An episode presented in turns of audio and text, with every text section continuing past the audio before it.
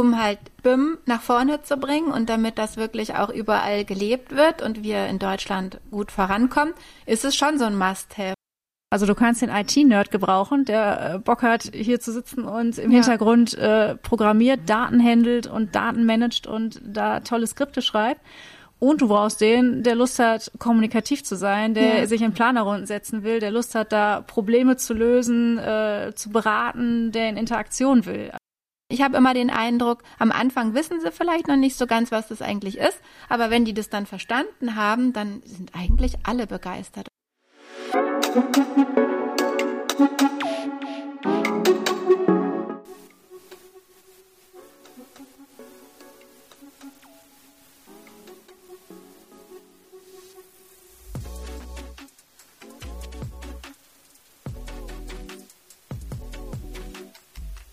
Diese Folge ist für alle unter euch, die sich im Dschungel der Jobmöglichkeiten im Bereich Digitalisierung noch nicht wirklich zurechtfinden.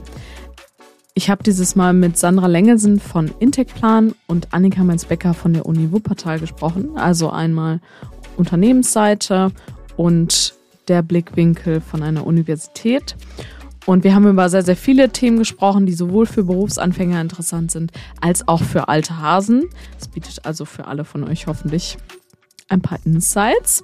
Themen waren dieses Mal Unterschiede zwischen verschiedenen Berufsbildern, warum es so schwierig ist, Stellen in dem Bereich zu besetzen, die Zusammenarbeit zwischen Unis und Unternehmen, was kann sich noch verbessern, was ist schon da, welche Weiterbildungsangebote gibt es, kann ich einen Quereinstieg machen und der Grund, warum wir uns alle früher oder später mit BIM und Digitalisierung in unserem Job auseinandersetzen müssen.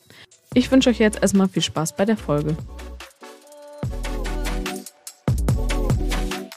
Ja, herzlich willkommen zu diesem Podcast. Schön, dass ihr heute da seid und dass ihr euch dafür Zeit genommen habt. Gerne, gerne. Ähm, zu Anfang würde mich tatsächlich einmal interessieren, dass ihr euch, bevor wir richtig losstarten, dass ihr euch einmal nochmal vorstellt. Ja, ähm, ich bin bei Intechplan Essen angestellt, bin seit 2018, seitdem wir damals gegründet wurden, dabei, habe ursprünglich eine Bauzeichnerlehre im Bereich Hochbau gemacht und dann Architektur studiert mit dem Schwerpunkt Projektmanagement. Und ähm, ja, habe zwischendurch dann über zehn Jahre schon in einem Großkonzern im Bereich BIM gearbeitet, in der BIM-Abteilung. Ähm, ersten fünf Jahre BIM Services, viel Modellierung, Modellierungsrichtlinien und bin dann im Bereich BIM Beratung, BIM Management gewechselt. Und bin hier als Prokuristin tätig für den Bereich äh, Projektmanagement und BIM Management. Ja, ähm, ich bin Annika Mainz-Becker und ich bin jetzt an der Bergischen Universität Wuppertal und habe da eine Professur für digitale Transformation in der Bau- und Immobilienwirtschaft und äh, bin in der Leitung des BIM-Instituts ja, und von der Ausbildung her bin ich Bau- und Wirtschaftsingenieurin. Also ich habe Bauingenieurwesen an der RWTH in Aachen studiert und war dann erstmal ein paar Jahre in der Praxis bei Streif Baulogistik, Tochterunternehmen von Hochtief damals und bin habe da parallel berufsbegleitend Wirtschaftsingenieurwesen an der Bauakademie in Biberach äh, studiert und bin danach dann aber an die Uni für die Promotion gegangen, äh, einfach weil mich das Thema irgendwie interessiert hat, Digitalisierung. Damals war es halt der Bauhof und ich mich hatte immer gefragt, warum weiß man eigentlich nicht, was eigentlich auf dem Bauhof so wirklich an Material vorhanden ist und auf welche Baustelle das irgendwie rausgeht. Das war so mein Aufhänger. Ja, und jetzt mittlerweile bin ich halt schon lange an der Uni Wuppertal. Erst war ich klassisch wissenschaftliche Mitarbeiterin, dann so Oberingenieurin, dann Arbeitsgruppenleitung und dann habe ich halt promoviert, habilitiert. Das Klassische. Sehr schön. Zu Anfang würde ich gerne eine lockere Frage stellen. Ihr habt ja beide auch Teams, die ihr begleitet und unterstützt. Welche Stelle habt ihr denn zuletzt in eurem Team besetzt und wie schwer war das, jemanden dafür zu finden? Mm, die letzte Stelle. Ähm, ein BIM-Manager. Ähm, ja, wie schwer war das? Ähm, also es ist halt wirklich sehr unterschiedlich, wie wir im Moment drankommen. Also das war jetzt äh, zum Glück jemand über ähm, persönliche Kontakte. Also nicht über mich, aber über Sascha halt. Okay. Ähm, ja, und bei mir sind es ja immer wissenschaftliche Mitarbeiter, die dann auch das Ziel haben der Promotion. Und den letzten, also ich habe eigentlich zwei interessante Leute jetzt früh, frisch eingestellt. Das eine ist jemand, der sehr, sehr viel Berufserfahrung bereits hat äh, und auch ja jetzt nicht klassisch 25, 35 ist, sondern wirklich sehr viel Erfahrung mitbringt und das ganze Thema Digitalisierung in anderen Branchen sehr vorangetrieben hat und der quasi sein Wissen weitergeben möchte. Und da freuen wir uns sehr, dass der jetzt das Team unterstützt, weil davon einfach alle lernen können und insbesondere auch die Bauimmobilienwirtschaft. Und das Zweite ist, da ging es um ein Forschungsprojekt für das Thema äh, BIM und das Bauhandwerk. Und da war es einfach jemand wichtig, jemanden aus, aus dem Handwerk auch zu bekommen. Und da, wir haben ja duale Studien, also duale Studenten bei uns an der Uni Wuppertal und derjenige hat halt wirklich auch eine Maurerausbildung gemacht und hat dann bei uns klassisch Bauingenieurwesen studiert und dafür ist er halt prädestiniert, diese Projekte dann zu begleiten. Und das war jetzt natürlich dann so intern. Der war bei uns studentische Hilfskraft. Wir kannten ihn schon viele Jahre und ja, freuen uns dann halt, ihn auch quasi für uns gewinnen zu können, dass er das Team jetzt unterstützt. Ja, cool.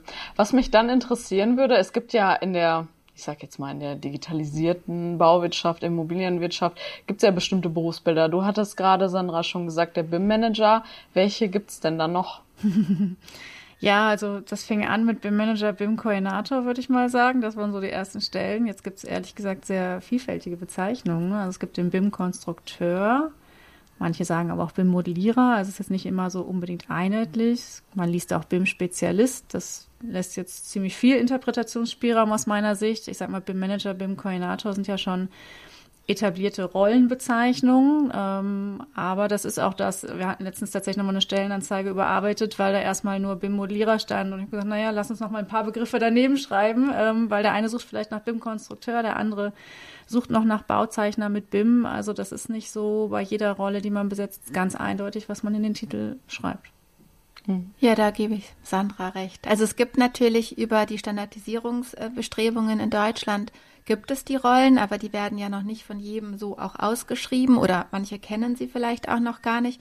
Und dann ist das natürlich schon auch schwierig für jemanden, der sich bewerben möchte, äh, zu verstehen, was da eigentlich dahinter steckt.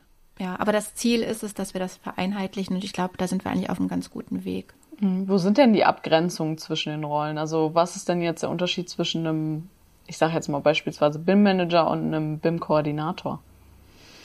Der BIM-Koordinator unterstützt seine Fachdisziplin. Also wenn jetzt ein TGA-Unternehmen einen BIM-Koordinator sucht, dann würde der ähm, bei denen im Team mitarbeiten, die Seite vertreten. BIM-Manager arbeitet übergreifend in verschiedenen äh, Fachdisziplinen und kann auch auf Seite des Bauherrn angesiedelt sein. Warum ist es denn so schwer eigentlich Stellen zu besetzen. Wir hatten vorhin schon so ein kleines Vorgespräch dazu und Annika, du hattest da schon einiges zu gesagt. Vielleicht magst du das einmal mit den Hörern teilen. Ähm, ja, also warum ist es so schwierig?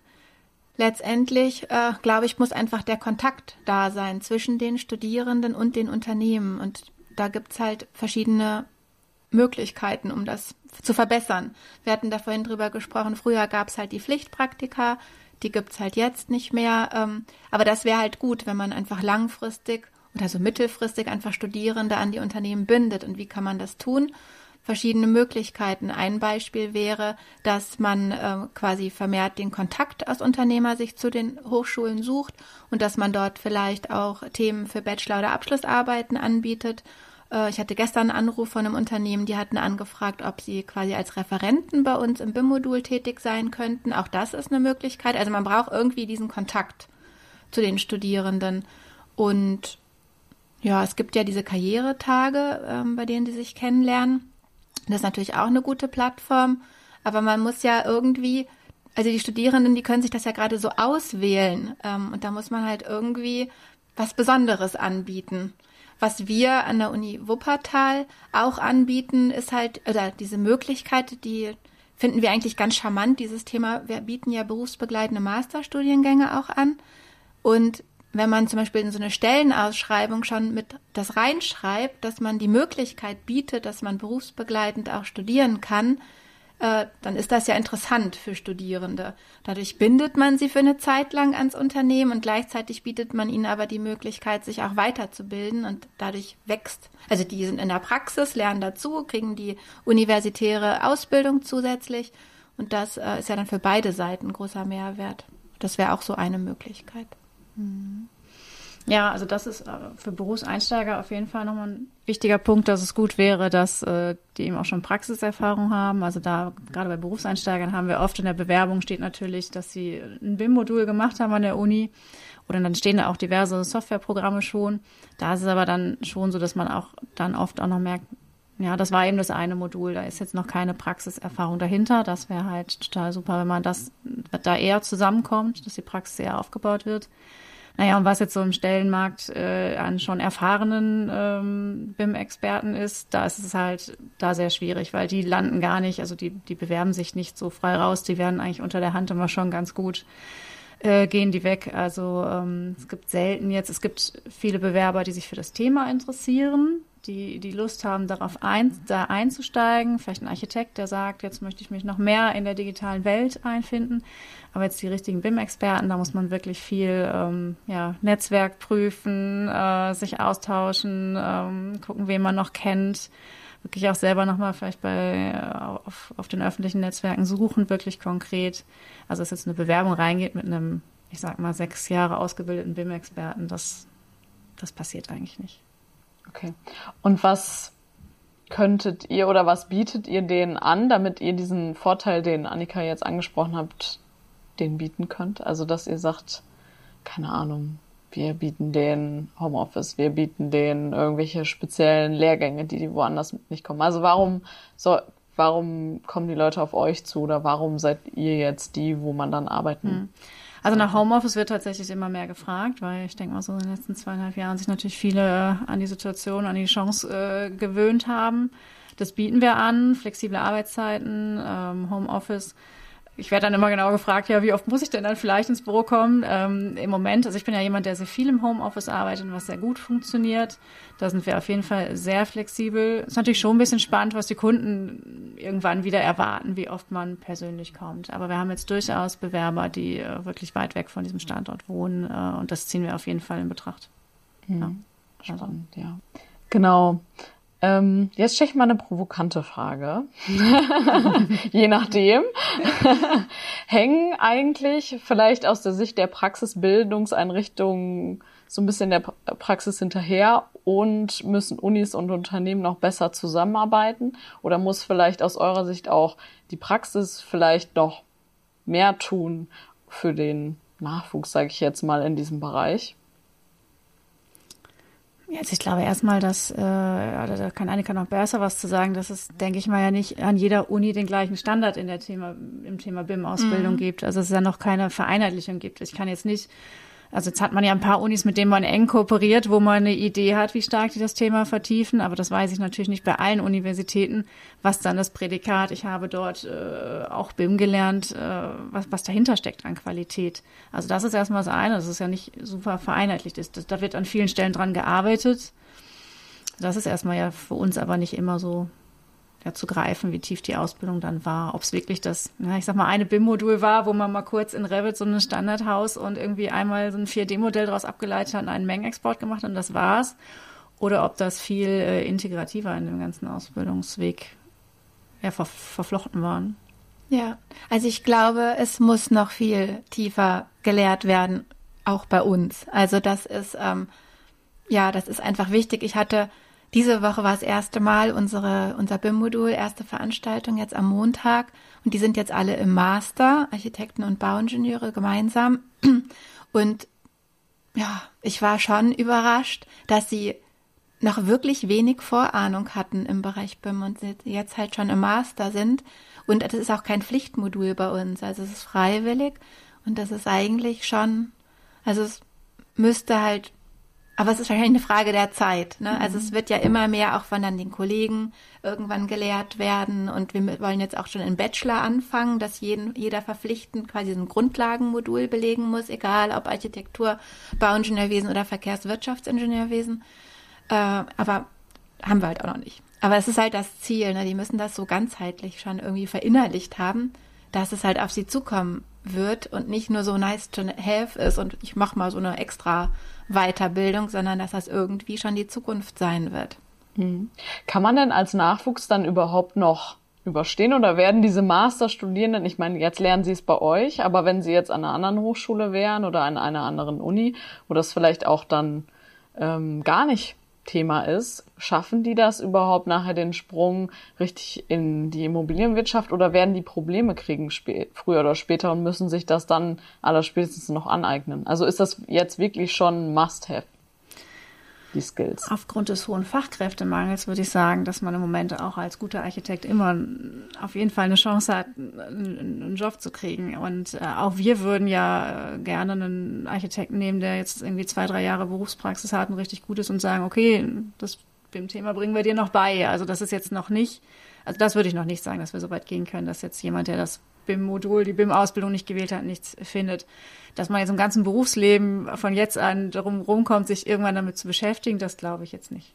Ja, also ich glaube, auch das sind so zwei verschiedene Perspektiven, um halt BIM nach vorne zu bringen und damit das wirklich auch überall gelebt wird und wir in Deutschland gut vorankommen, ist es schon so ein Must-Have, weil also ob die das jetzt in der Uni lernen oder dann später im Berufsleben, aber irgendwann sollten sie es lernen. Aber natürlich, so wie Sandra schon sagt, aus der Motivation der Studierenden heraus, die kriegen halt jetzt noch, auch das ist ja die Frage, ne, ob sich das jetzt irgendwie ändert gerade in der Situation, aber äh, noch kriegen sie halt sehr viele Stellenangebote und Möglichkeiten und da sehen sie wahrscheinlich nicht so die Notwendigkeit. Mhm. Wenn ihr jetzt jemanden motivieren müsstet, sich damit eingehend zu beschäftigen, was wäre denn für euch der größte Grund, das zu tun? Weil man muss die Leute ja auch dahin bringen und sagen, hey, das ist wichtig, weil, ne, also Digitalisierung ist ja auch kein Selbstzweck. Mhm. Also die meisten äh, erkennen ja schon, dass es ihnen im Arbeitsalltag hilft und ich glaube, es, es, es mangelt auch gar nicht so sehr an der Motivation. Gerade die jungen Leute, die, die bewerben sich ja hier und sagen, wir möchten BIM machen. Sie bringen eben nur noch nicht zwingend sehr viel BIM-Erfahrung mit, ist ja, ja eher die, die Lücke, sag ich mal. Also junge Leute zu finden, die sagen, sie wollen das machen, das ist nicht das größte Problem. Nee, das sehe ich genauso. Und auch gerade, also man merkt, dass das, das zunehmend wächst und auch wie schnell die lernen. Also die, also wie gesagt, bei uns Revit-Schulungen, bei den Architekten, äh, oft lernen die sich das selber, bringen das sich selber bei über YouTube-Videos, weil die selber so interessiert sind. Ja, und auch so Umgang mit VR-Brillen. Beispiel am Rand, ob das dann rausschneidest oder nicht, ähm, ist, ich hatte jetzt VR-Brillen mit bei uns äh, zu Hause und meine Tochter ist 16 und die hat dann, dann war ich kurz weg und dann hat die sich diese Brillen genommen, angemacht und hat das alles selber hinbekommen. Also die hat das quasi wirklich sich selbst also durchnavigiert und ähm, war dann total begeistert und wollte dann weitermachen. Und deswegen, ich glaube, die, gerade die jungen Leute, auch die jetzt zukünftig noch an die, an die Hochschulen kommen, die bringen das halt schon mit, dieses Interesse für irgendwie iPads, Digitalisierung, alle möglichen Tools quasi. Mhm. Tablets musst du da reinschreiben.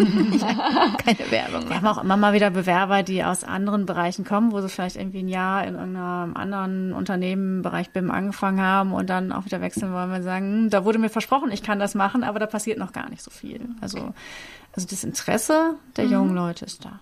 Ja. Mhm. Und ist die Konkurrenz jetzt mal aus Unternehmenssicht, ist die weiter manchmal oder sind, hängen die euch eher so auch so ein bisschen hinterher da, weil du jetzt gerade meintest, dass die Leute oft sagen, na, ich bekomme da irgendwas versprochen, aber das ist nachher gar nicht das, was in der Praxis gelebt wird. Ähm, also bei uns kann man ja sehr, sehr vielfältig in den Bereich BIM einsteigen. Also wir machen Forschungsprojekte, wir begleiten aktuelle Projekte im Bereich BIM-Management, wir äh, begleiten aber auch Planungsprojekte, also beziehungsweise jedes Planungsprojekt ist bei uns ein BIM-Projekt. Das heißt, du kannst bei uns in die Rolle des BIM-Koordinators, des BIM-Managers, des BIM-Beraters schlüpfen. Wir beraten Autors, ja auch, schreiben viele Dokumente, Konstrukteur. Also wir bieten halt schon wirklich die ganze Palette an. Es ist sehr vielfältig. Also bei uns gibt es ja nicht das klassische Projekt, was irgendwie in 2D gemacht wird und wo es sein kann, dass wir aus Zeitgründen das irgendwie doch weglassen. Das gibt es bei uns einfach nicht. Ähm, da haben wir schon eine höhere Verpflichtung als manche, die vielleicht äh, irgendwo eine Stabsstelle haben, wo vielleicht dann ein paar Pilotprojekte laufen, aber doch noch viele Projekte so klassisch abgewickelt werden, sag ich mal. Was mir noch einfällt, was glaube ich wichtig ist, um die Motivation auch zu halten, ist, dass die Hochschulen mit Technik ausgestattet werden müssen, weil das ist ja mal das Problem des Geldes. Ne? Und ähm, also wir haben jetzt das Glück, dass wir ziemlich viel Technik äh, ja haben aber das hat ja nicht jede Hochschule. Und da haben die Studierenden schon Lust zu. Also die haben schon Lust, selber mit Scannern zu arbeiten oder mal eine Drohne fliegen zu lassen oder mal so eine VR-Brille aufzusetzen. Oder wir haben auch sehr viele verschiedene Softwareprodukte auf den Rechnern und die lernen dann auch Vergleiche. Ähm, wir haben gerade dieses Projekt mit, mit euch zusammen zum Thema Kalkulationen und da testen die verschiedene Kalkulationsprogramme BIM-basiert, auch mal im Vergleich zum konventionellen Kalkulieren. Und dadurch kriegen die so einen Aha-Effekt und dann finden die das gut, also selber machen. Und ich glaube, das ist wichtig, dass viele Hochschulen diese Ausstattung einfach bekommen, damit man, ja, damit die das auch live erleben können und nicht nur über eine Vorlesung präsentiert mhm. bekommen. Ist das auch ein Wink, sage ich jetzt mal, mit dem Zaunfall an die Politik, dass da jetzt noch einiges passieren muss? Ja, wenn wir Geld kriegen, immer gut. Aber keine Ahnung, also da hat ja jeder irgendwie seine Mittel, wie man da rankommt. Ja, also klar, wenn man das mhm. was kriegen könnte, wäre gut. Ja, es geht ja auch da nicht nur um Geld, sondern ihr habt ja ganz am Anfang auch schon über die Standardisierung der, sag ich jetzt mal, der verschiedenen Berufsgruppen in diesem Bereich gesprochen. Gibt es da denn noch außer Standards und Geld oder vielleicht gibt es auch was Bestimmtes in Richtung Standards, ähm, oder Fördergelder oder was, was ihr euch da wünschen würdet, um auch das interessanter zu machen für Bewerber? Den Bereich? Also irgendwelche Sachen, die ihr euch wünschen würdet? Sag mal ein Beispiel keine Ahnung, vielleicht muss es sonst was für eine Ausstattung für die Hochschulen geben. Vielleicht müssen bestimmte Ausbildungsprogramme mehr gefördert werden. Vielleicht müssen die Unternehmen auch mit Fördergeldern ausgestattet werden für keine ja, Ahnung. Also es gibt ja schon viele Fördergelder jetzt. Klar, muss man sich halt nur dann drauf bewerben und auch die Fördergelder bekommen. Deswegen, keine Ahnung, also letztendlich ist da schon auch jeder so ein bisschen selber äh, gefragt, der das Modul oder die Vorlesung verantwortet, wie er sich das organisiert. Also es gibt eigentlich schon okay. auch Möglichkeiten. Mhm. Klar, wenn man, also was, was ich noch vorhabe, was wir viel, viel mehr machen wollen, sind Exkursionen. Also, dass wir mit den Studierenden Baustellen besuchen. Das machen wir noch zu wenig. Und, aber ich glaube, das ist halt auch wieder eine Möglichkeit zu dem Thema, was wir vorhin hatten, der Kontakt zwischen Unternehmen und Studierenden. Und das ist halt nochmal mehr live erleben. So, dass man ne, mal in Büro geht, also nicht nur vielleicht auf die Baustelle und die Baustelle sich anschaut, sondern in, bei Projektbesprechungen, die BIM-basiert durchgeführt werden, teilnimmt, damit man das mal so live als Zuschauer quasi miterlebt. Äh, das haben wir jetzt vor, das quasi vertieft zu tun. Ja, und ja. Deswegen freuen wir uns da immer über Firmen, die auf uns zukommen und das anbieten und ja, nehmen das gerne dann mit. Ja, das Thema Baustelle ist ja genauso wichtig. Das ist ja genau das. Also bei, ähm, ja, bei BIM-Experten ist ja genauso immer schwierig, wenn, also der digitale Aspekt ist ja der eine und dass sie sich aber auf Baustellen auskennen oder wissen, wie Planungsprozesse sind, je nachdem, welcher Phase man äh, schwerpunktmäßig tätig ist, ist ja genauso wichtig. Also es ist ja. natürlich super, wenn die Studenten schon mal auf der Baustelle waren und, und wissen, wie die Prozesse funktionieren, weil man ja eigentlich auch nur in dem Bereich beratend und gut unterwegs sein kann, äh, wenn man auch weiß, wie es einfach wirklich vom Doing her funktioniert. Ja, also und da ist es dann wahrscheinlich wirklich. wirklich auch wieder gut, dass man in Hochschulen interdisziplinär zusammenarbeitet, also dass man quasi mit einem Lehrstuhl für Baubetrieb und aus dem Digitalisierungsbereich gemeinsam diese Exkursionen durchführt, äh, einfach um, weil dieses, dieses Fach-Know-how, also das ist ja gar nicht wegzudiskutieren, ne? also das muss ja einfach vorhanden sein und das Thema Digitalisierung ist dann ja quasi eine Methode, damit es effektiver geht mit anderen Tools und so. Aber dieses ja, fachliche muss einfach auf jeden Fall, die Kombi muss da sein.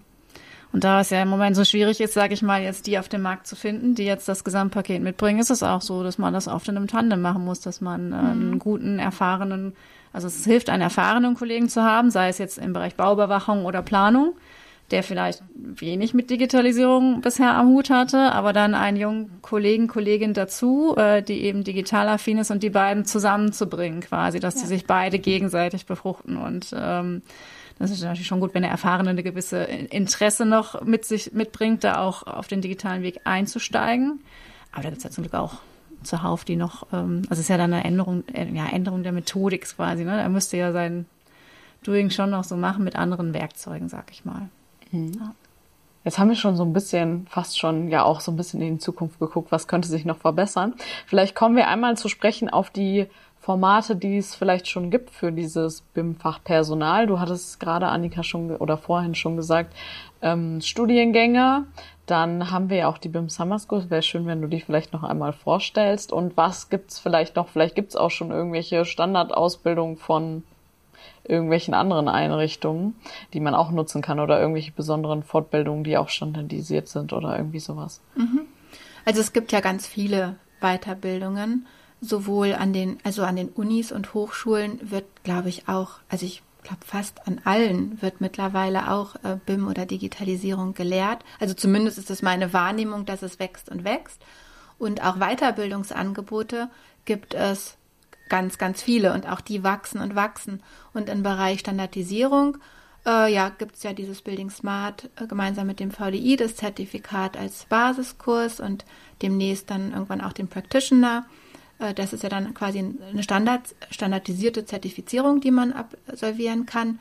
Und wir jetzt speziell an der Uni Wuppertal, äh, wir machen ja gemeinsam mit Intec-Plan jetzt ähm, quasi die beim Summer, nee, mit List, mit der List-Gruppe machen wir die. genau, äh, die beim Summer School. Ja, und die Idee daraus ist entstanden, letztendlich aus unserem BIM-Modul. Also wir machen jetzt schon seit vielen Jahren gemeinsam zwischen Architekten und Bauingenieuren, Bauingenieuren am, im grundständigen Studiengang an der Uni Wuppertal das BIM-Modul. Und das sieht immer so aus, dass wir über den Lebenszyklus verschiedene Referenten einladen und BIM quasi erläutern. Und dann kriegen die eine Projektaufgabe, interdisziplinäre Teams und müssen dann immer was anderes entwerfen, gestalten. Also mal modellieren sie ein Pavillon auf der Nordbahntrasse in Wuppertal, kalkulieren, machen eine Terminplanung, visualisieren mit VR und so weiter.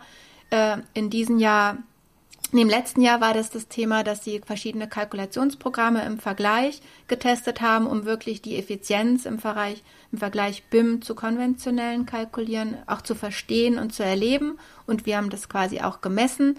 Und so überlegen wir uns eigentlich jedes Jahr neue Themen. Dieses Jahr ist es das Thema BIM und Nachhaltigkeit, also Green BIM. Und dieses Konzept, welches wir quasi mit den grundständigen Studierenden an der Uni Wuppertal durchführen, das breiten wir jetzt aus über die Summer School, weil wir irgendwann Anfragen bekommen haben außerhalb, ob sie bei uns teilnehmen können. Und da war halt dann die Idee, dass wir gemeinsam mit der Listgruppe ähm, quasi die Summer School ins Leben rufen. Ja, und die hat jetzt, glaube ich, schon zweimal stattgefunden und ist jetzt das dritte Mal.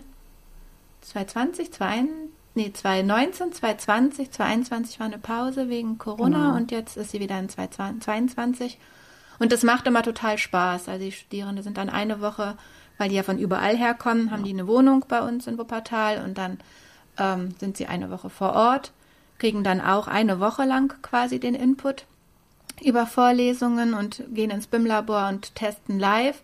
Und dann sind sie zwei Monate oder ich glaube so vier bis sechs Wochen, ich weiß gar nicht genau, wie lange sie Zeit haben, kriegen sie eine Aufgabenstellung und erarbeiten das interdisziplinär von ihren Wohnorten aus und kommen dann zu einem Abschlussevent wieder zu uns und präsentieren ihre Ergebnisse. Und ja, es ist immer sehr nett und es entsteht auch so ein Netzwerk unter den Studierenden und das ist halt eigentlich auch sehr schön. Ja, und wir bieten dieses Building Smart als Basiskurs basierend auf diesen Vorlesungsinhalten halt an. Also wir sind gelistet bei Building mhm. Smart mhm. und bieten das an. Okay.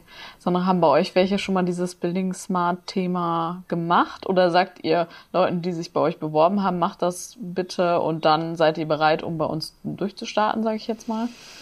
Ähm, also wir bieten das zukünftig auch an, dass wir die durchführen. Für unsere eigenen Mitarbeiter machen wir das ja selber Training on the Job hier im Büro. Ähm, beziehungsweise wir werden es auch bei der Listgruppe jetzt demnächst äh, anbieten. Auch da wird es ja jetzt interne BIM-Schulung geben. Da hat tatsächlich jetzt eine Kollegin von uns auf dem Team auch gefragt, kann ich die Schulung nicht auch mitmachen? Ja, natürlich kann sie das dann auch mitmachen. Ähm, die ist jetzt nicht ähm,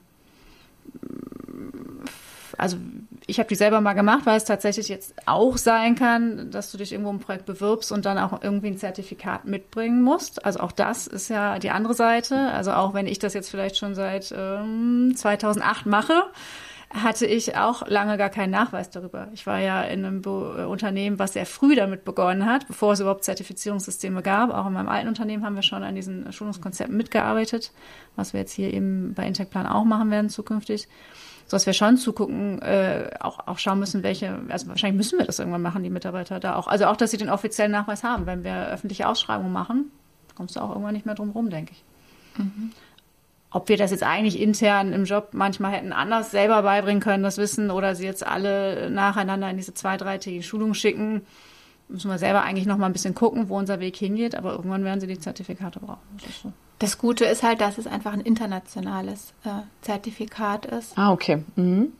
Was ist denn da, also vielleicht könnt ihr das einmal erklären, weil vielleicht nicht alle, die zuhören, das auch kennen, diese zwei unterschiedlichen. Ich kenne es natürlich jetzt nicht, weil ich komme sowieso nicht so aus der Branche. Ich bin ja da so reingerutscht nach meinem Studium. Mhm. Ähm, aber diese zwei Zertifikate, das können ja, kennt ja vielleicht auch nicht jeder Studierende. Ich weiß es nicht, aber Vielleicht könnte das einmal erklären. Ja, das erste Modul ist erstmal ein BIM-Basiskurs, kann man sagen. Das ist äh, mhm. zweitägig und dann macht man danach eine Prüfung. Und das ist jetzt wirklich erstmal was bedeutet BIM, was sind die Standards, wie ist der Stand gerade in Deutschland, kurzer Ausblick international in der Regel, was sind rechtliche Aspekte. Das ist erstmal so ein zweitägiger Rundumschlag. Der befähigt mich jetzt ja nicht danach, jetzt irgendwie danach ein 4D-Modell aufzusetzen oder eine modellbasierte Mengenermittlung zu machen. Das ist wirklich ein Einstieg. Erstmal, um das Thema zu erfassen, sag ich mal. Genau, und der Practitioner, der soll dann halt vertieft schulen. Also das ist dann ja für BIM-Management und BIM-Koordination gedacht und ja, aber ist halt noch in der Entwicklung. Mhm, okay, cool. Was ich mich gefragt habe, ist, in meiner Branche zum Beispiel, ich komme ja aus der Kommunikationsbranche und Kommunikationsbranche, da gibt's Leute wie mich, die das dann wirklich offiziell, sage ich jetzt mal, studiert haben und dann so ein bisschen Training on the Job und so. Es gibt aber auch Leute, die haben Amerikanistik oder Germanistik oder Geschichte oder sowas studiert und kommen dann in diesen Bereich rein. Gibt es eigentlich im BIM-Bereich auch Quereinsteiger? Also gibt es Leute, die gar kein Bauwissen haben, die haben sich vielleicht dieses BIM ähm, Wissen angeeignet und kommen dann über die Schiene rein? Also sind vielleicht eher die kreativen Digitalen und nicht die Bauingenieure und Architekten? Ja, auf jeden Fall, würde ich sagen. Also Jetzt ich, aus der Wissenschaft kann ich es halt nur sagen, dass ich eine Kollegin habe, die ist Elektrotechnik-Ingenieurin. Ja. Und ähm, das ist halt, äh, ja, das ist halt eigentlich super, weil sie aus einer ganz anderen Branche kommt, bei der alles schon digital funktioniert und sie kann ganz okay. viel übersetzen. Ähm, andererseits in den Unternehmen haben wir, haben wir ja vorhin auch schon gesagt, also dieses fachliche Know-how, wenn man jetzt wirklich quasi BIM als Methode versteht und jemand muss fachlich Projektleitung machen, äh, muss man halt schon fachlich wissen, worum es geht. Ne? Man muss die Gesetzeslage kennen und man bekommt halt eine Zusatzqualifikation. Ja, andererseits ist das Thema Bauinformatik natürlich auch ein Thema, aber das wird ja dann auch gelehrt im Bereich Bauingenieurwesen als Vertiefer. Ja, also so, so völligen Quereinstieg würde mir jetzt auch kein Beispiel ehrlich gesagt einfallen. Also die Bandbreite ist eben Architekten, Ingenieure, Bauinformatiker genau oder mal ein reiner Informatiker den man dann, äh, der dann eben im Bereich Programmierung irgendwo unterstützen kann, dem man dann das, das Fachliche noch im, im Laufe der Zeit beibringt. Aber Vielleicht ist, Umweltingenieure jetzt im, im ja. Bereich Nachhaltigkeit, dass man da genau. Experten mit, mit, aber die haben dann immer so ein bisschen technisches Grundverständnis. Wirtschaftsingenieur. Psychologie ja, zum Thema Change Management vielleicht. Ja. Also wenn ich jetzt wollte, dann könnte ich nicht. Naja, Kommunikation, ne? Genau. also BIM ist Kommunikation, Kollaboration. Gerade das Thema Change Management kann ich mir jetzt schon vorstellen, dass das okay. dann nicht, also vielleicht sogar besser ist, nicht von einem ja. Bauingenieuren durchgeführt zu werden, sondern jemanden, der auch neutral auf die Branche guckt und sagt, hier, wieso reden denn die zwei nicht miteinander und da dann Methoden aus der Psychologie etc. anwendet, Kommunikation. Genau, was dann eher um das Feld zu erweitern, kann man natürlich äh, so eine ja, Fachdisziplin dazu äh, sinnvoll noch ergänzen und das Feld wird ja eh immer weiter, ne? so wie jetzt seit mhm. einem Jahr Nachhaltigkeit ganz großes Thema nochmal wird, wird es nochmal andere neue Themen geben, ja. die ich jetzt auch noch nie am Schirm habe. Ja. Ist das ein großer Anreiz für Bewerber vielleicht auch, dass dieses Thema Nachhaltigkeit jetzt ja total aufkommt und da vielleicht zu sagen, okay, durch Digitalisierung ja. kann ich total viele Lösungen da einbringen? Ja, und ich glaube, wenn ich da kurz äh, antworten darf, ist die jungen Leute, die sind da echt interessiert, gerade in Bezug auf Nachhaltigkeit. Und ähm, also ich merke das jetzt auch an Anfragen zum Thema Promotion, dass die das auch treibt, ne, das voranzubringen und dass da die Motivation sehr, sehr hoch ist. Und ich glaube, darüber kann man vielleicht auch zukünftig Mitarbeiter gewinnen, wenn man sich aufstellt und sagt, wir machen jetzt Green BIM, ne? also BIM und mhm. Nachhaltigkeit, dass die da die Motivation noch mal mehr gesteigert wird, weil einfach die Jugend quasi damit jetzt aufgewachsen ist, dass das einfach ein wichtiges Thema für ihre Zukunft ist. Ja, und es pusht sich eigentlich auch gerade einfach gegenseitig, weil das Thema BIM und Nachhaltigkeit einfach mhm. sehr gut zusammenpassen. Ja, und das, also wir sagen, also wir sagen ja immer, Nachhaltigkeit ohne Digitalisierung ist halt echt schwer. Wenn man keine Datengrundlage hat, ist es schwierig äh, zu bewerten, welche Materialien wo wie im Gebäude verbaut sind. Und da ist halt Digitalisierung ein Schlüssel zum Thema Informationsmanagement. Mhm. Gibt es noch andere Themen neben Nachhaltigkeit, die so richtige Trendtreiber sind, die ihr vielleicht in der Zukunft seht, die auch noch sehr wichtig werden? Ja, das ressourcenschonende Bauen, also quasi Wiederverwendbarkeit von Materialien auf dieses Gesellschaft, also ich habe oft das Gefühl, so meine Generation, ich bin ja jetzt 25, das sind ja so diese typischen Berufseinsteiger, ne? Mhm. Ähm, dass das viel auch darum geht, bei Nachhaltigkeit ist das ja auch oft das Thema, man will was bewegen, man will irgendwie was verändern, man will irgendwie teilhaben. Vielleicht ist es auch die Baukultur zu verändern, da hatte ich letztens auch ein kurzes Gespräch. Ja, also ich glaube, dass ich weiß nicht, ob das, das, ob das Treiber sind, aber es ist halt total wichtig. Also wir hatten neulich so einen Workshop, um diese ganzen Probleme, die es in der deutschen Bauwirtschaft gibt, mal herauszufinden. Das war eine ewig lange Liste. Und äh, da war halt das Thema, ne, schlechtes Image, Fachkräftemangel. Und das eine bedingt ja irgendwie das andere. Wenn die Branche unattraktiv ist, wollen die Leute es nicht studieren, dann gibt es zu wenig Absolventen. Und ja, aus meiner Sicht ist das immer, also es ist ein Schlüssel für das Ganze, aber ob das ein Treiber ist, wahrscheinlich nicht. Aber ein Schlüssel ist halt dieses Thema Prozessmanagement, also klare Prozesse, Transparenz in den Prozessen, dass der eine weiß, was der andere eigentlich tut. Und auch im Studium, Studium könnte ich mir halt gut vorstellen, dass man eigentlich den, den deutschen Bauprozess hinterlegen muss, damit der eine, der Studierende weiß, äh, wie ist denn jetzt die Vorlesung Baubetrieb im Ver gleich zum Massivbau. Also wie hängen die irgendwie alle miteinander zusammen und zu welchem Zeitpunkt wird eigentlich was gelehrt? Ja, also ich glaube, das ist einfach wichtig, aber so ein Treiber, also Fachkräftemangel ist halt ein Treiber, aber ich glaube nicht, dass die Jugend da jetzt irgendwie Lösungen findet oder motiviert ist. Das muss irgendwie von hinten kommen, die motiviert werden. Ja. Nee, es, es treibt sie ja einfach an, dass sie schon viel digitaler groß werden und auch das ja. in ihrem Arbeitsalltag umgesetzt haben wollen, sag ich mal. Ne? Das ist so wie ja. Annika gerade von ihrer Tochter erzählte, die ja sofort da den Einstieg hat einfach. Ja. Ähm, wollen die ja nicht anders arbeiten. Also die sind digital schon groß geworden und, und denke ich mal, wollen das auch einfach fortsetzen so. Also sie sagen schon, gerade die, die jetzt noch so ein bisschen umsteigen, die es so ein bisschen anders gelernt haben, sagen, oh, ich will da nicht mehr nur in, irgendwie Mengen in Papier und, und ich will das anders machen. Ne? Ich will, dass das irgendwo sich daraus ableitet und ich das nachvollziehen kann. Also ja, das ist schon ja, auch jetzt durch die Corona-Zeit bedingt. Ähm, ja, also wenn ich das bei meinen Kindern wiederum beobachte in der Schule, die arbeiten halt nur noch auf Tablets. Also da muss man halt auch gucken, dass die nicht das Schreiben irgendwann verlernen. So. Aber äh, die, das ist, sieht so ordentlich aus, alles auf den Tablets so und abgespeichert ordentlich. Also da liegen gar keine Zettel mehr rum. Mhm. Was mich gerade so interessieren würde, wäre tatsächlich so BIM-Experten und Expertinnen. Ist das eigentlich so ein bestimmter Schlag Mensch? Also haben die auch bestimmte Charaktereigenschaften? Weil oft, ich kenne das noch so ähm, aus meiner Hochschule, die Erziehungspädagogen, die liefen immer mit so ähm, Körbchen rum, die waren immer sehr sozial, die Theaterpädagogen waren sehr extrovertiert, sehr kreativ, sind sehr so ähm, progressiv gewesen, die BWLer, ne, so ein bisschen mhm. diese ganzen Klischees. Gibt sowas eigentlich auch bei euch? Also gibt es irgendwie Charaktereigenschaften, wo ihr sagt, das sind eher so ein bisschen so die Nerds mhm. oder sind das eher so, oder ist das bunt gemischt? Nee, das ist bunt gemischt, weil das ist ja auch für jeden wichtig. Also, ne, egal welchen Schwerpunkt ich jetzt mache, ob ich konstruktiv vertiefe oder ob ich Baubetrieb vertiefe, in jedem Bereich trifft mich die Methode und mich interessiert ja das Fach.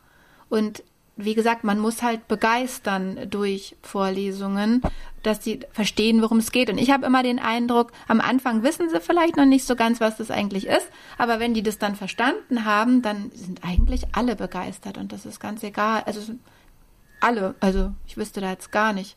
Und du kannst auch alle gebrauchen Ah, ja. einfach. Also Genau. ich, jeder kann seine Rolle finden. Also du kannst den IT-Nerd gebrauchen, der äh, Bock hat, hier zu sitzen und im Ja. Hintergrund äh, programmiert, Daten handelt und Daten managt und da tolle Skripte schreibt. Und du brauchst den, der Lust hat, kommunikativ zu sein, der Ja. sich in Planerrunden setzen will, der Lust hat, da Probleme zu lösen, äh, zu beraten, der in Interaktion will. Also du kannst einfach alle gebrauchen und äh, Ja. für jeden Bereich finden. Das sehe ich auch so. Cool.